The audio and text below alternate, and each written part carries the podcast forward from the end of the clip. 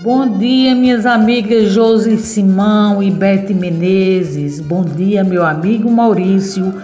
E um bom dia especial para todos os ouvintes que estão com a gente aqui no Jornal Estadual. Bem, pessoal, quando um turista pesquisa por uma hospedagem, é comum que ele se leve em conta certas facilidades oferecidas na hora da reserva, a exemplo da disponibilidade de piscina, café da manhã e a proximidade com pontos turísticos que ele pretenda visitar. É óbvio, né? Mas você já pensou em, além disso, fazer a sua escolha considerando a possibilidade de tomar um leite no curral, fazer trilhas a cavalo ou assistir como as ovelhas são liberadas para o pasto ao amanhecer. É isso mesmo, pessoal. Esta é a proposta de um novo tipo de hospedagem que está crescendo na Paraíba. Eu estou falando do turismo rural, oferecendo uma convivência no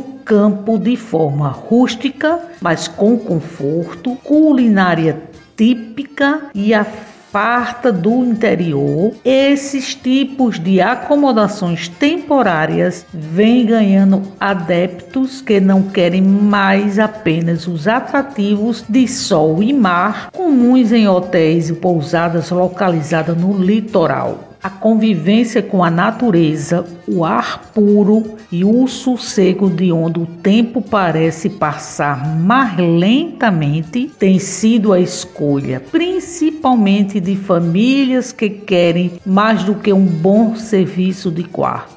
Eles buscam complexos de lazer aliado às tradições culturais do Nordeste. Olha, localizado na fazenda Olho d'Água, no distrito de Galanta, em Campina Grande, a Casa de Compadre é um desses empreendimentos que tem se adaptado a essa nova realidade, que se aproveita de tudo que a flora e a fauna da região já oferece. Eu conversei com o proprietário, com o padre João Barreto, e ele explica para os nossos ouvintes sobre essa hospedagem maravilhosa. Bom dia, ouvintes da Rádio Tabajara. Compadre, vamos falando aqui diretamente para vocês. Ó, Casa de Compadre, além de ser essa fazenda que mantém as tradições das fazendas nordestinas, com nossa comida inconfundível, incomparável, com muito amor, com muito carinho, a gente agora também, depois de muito tempo que vocês pedem, a gente resolveu abrir alguns quartos para hospedaria, tá certo? Então já estamos com três suítes, é, duas de casal e um triplo, no qual a gente está podendo receber vocês agora para passar aquele dia maravilhoso maravilhoso na companhia aqui de todos nós. Temos cavalgada também com trilhas internas dentro da fazenda. Temos agora o lago tanto para pescaria como para alimentar os peixes. Ou seja, tem o que a gente fazer e quem sabe a gente combina direitinho e faz uma aula de gastronomia aqui com o compadre, a gente preparar a nossa própria comida. O que fazer não vai faltar, eu garanto a vocês. Então, Casa de Compadre, o ano inteiro e inclusive já estamos abertos agora na agenda para poder receber vocês agora durante o período do carnaval e depois da Semana Santa. Então, perde tempo não. Entre em contato com a gente aí pelo zap 986219936. Aquele abraço, estamos esperando por vocês. E aqui eu encerro a minha participação de hoje, lembrando que toda sexta-feira o jornal A União circula com a coluna Paraíba todos os cantos e aos domingos com uma página para quem gosta muito de turismo, destacando pontos em diversos municípios do nosso estado. Muito obrigado pela atenção de vocês e um final de semana abençoado para todos.